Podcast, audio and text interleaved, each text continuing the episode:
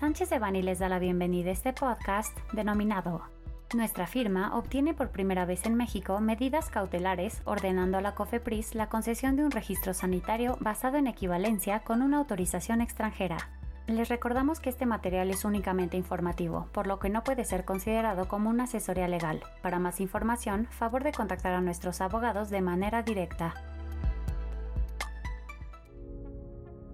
México ha emitido distintos acuerdos reconociendo que los requisitos impuestos por algunas agencias regulatorias extranjeras para aprobación de productos farmacéuticos y dispositivos médicos son equivalentes a los establecidos por la ley y reglamentos nacionales. Estos acuerdos incluyen el reconocimiento de aprobaciones emitidas por el Programa de Precalificación de la OMS, la Agencia Suiza de Medicamentos, la Administración de Medicamentos y Alimentos de Estados Unidos, FDA, la Agencia Europea de Medicamentos EMA, Health Canada, la Administración de Bienes Terapéuticos de Australia y agencias de referencia reconocidas por la OMS o la OPS. Si bien algunos de estos acuerdos han existido por muchos años, no han sido ampliamente utilizados, específicamente porque los solicitantes no obtenían una ventaja clara en los tiempos regulatorios. Las solicitudes sometidas a estos acuerdos se han estudiado en el mismo orden que son ingresadas, junto con las solicitudes que no tenían el beneficio de acuerdo de equivalencia.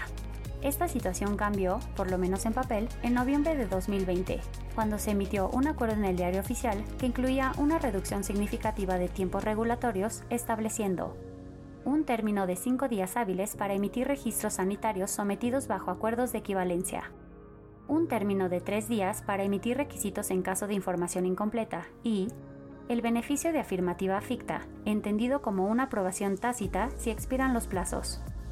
A pesar de este acuerdo, COFEPRIS no ha respetado los tiempos de aprobación reducidos. Existen diversas solicitudes de registro sanitario que llevan meses en trámite y la agencia ha reconocido públicamente rezagos severos. Como una medida para contrarrestar esta inactividad de COFEPRIS, y a solicitud de uno de nuestros clientes en la industria farmacéutica, diseñamos una estrategia regulatoria de litigio administrativo. En el juicio correspondiente, hemos obtenido medidas cautelares favorables para nuestro cliente. En la sentencia, el tribunal ordena que la apariencia del buen derecho beneficia a nuestro cliente, permitiendo suponer que obtendrá una resolución favorable en el fondo, basado en argumentos jurídicos de aplicación de los acuerdos mencionados que COFEPRIS debe permitir a nuestro cliente llevar a cabo todas las actividades asociadas al registro sanitario. Confiamos en que podremos obtener una eventual sentencia favorable de fondo, que dará mayor solidez a los efectos positivos de estas medidas cautelares.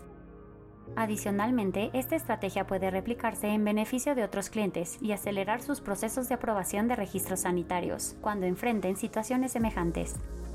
En Sánchez de Bani contamos con experiencia sustancial, representando empresas en el campo de las ciencias de la vida, incluyendo asesoría en escenarios regulatorios, litigio administrativo e interacciones con derechos de propiedad intelectual.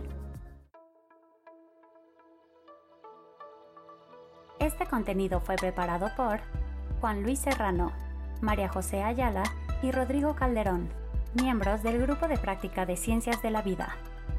Para cualquier duda o comentario sobre este material, favor de contactarnos directamente o visite nuestra página www.sanchezdevani.com.